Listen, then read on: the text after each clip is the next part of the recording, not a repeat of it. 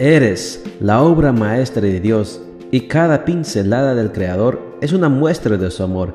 Presentamos la lectura devocional para damas, Pinceladas del Amor Divino, escrito por Erna Alvarado Poblete en la voz de Ruth Vargas desde Estados Unidos para todo el mundo de habla hispana.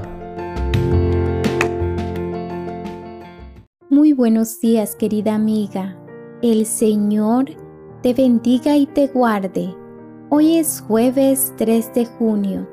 El título de la matutina para hoy es No desperdicies el agua de tu pozo. Nuestro versículo de memoria lo encontramos en Proverbios 5, 15 y 16 y nos dice, Calma tu sed con el agua que brota de tu propio pozo. No derrames el agua de tu manantial, no la desperdicies derramándola por la calle. Agobiada, tratando de justificar su conducta, retorciendo sus dedos y con un sentido de culpabilidad que la desbordaba, estaba sentada frente a mí. La escuché en silencio y solo pude ofrecer mi empatía frente a su dolor y su angustia.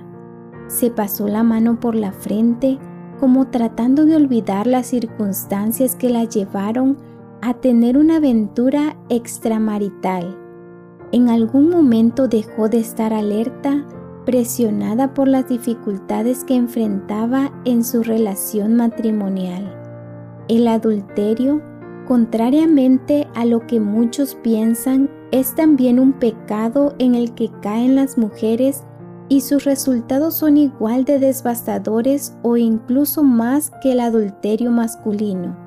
Los expertos en relaciones de pareja afirman que lo que más busca una mujer en una relación extramarital es básicamente la intimidad y el amor que no encuentran en su esposo. El corazón de una mujer anhela amar y sentirse amado.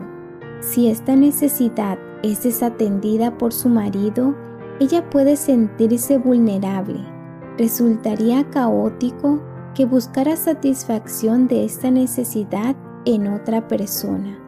Eso siempre es un error. Mujer casada, si tu relación matrimonial se ha vuelto fría, no uses esto como excusa para divagar en fantasías románticas con alguien que no es tu esposo. Tampoco te escudes en eso para aceptar galanteos de otros varones.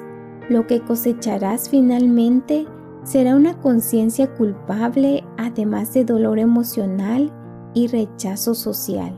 Sé honesta. Si tu matrimonio ha perdido romanticismo, reclámalo a tu esposo y toma en cuenta que tú eres la otra parte, por lo que deben recuperarlo juntos. Cuida tu corazón y pon límites a tus pensamientos. No juegues con la tentación pensando que es algo trivial y sin importancia. Puede ser que sin darte cuenta estás cavando la tumba de tu dignidad personal y el final de tu matrimonio.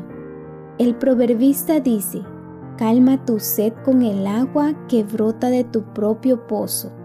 Es en tu matrimonio donde puedes en libertad pedir y dar amor. Vive fiel a tus convicciones y a los votos matrimoniales que nacieron de tu corazón enamorado el día de tu boda. No permitas que tus defensas espirituales se desgasten en el trajín de la vida. Dios conoce tu corazón y cuando te sientas débil estará allí para ser tu escudo y tu fortaleza.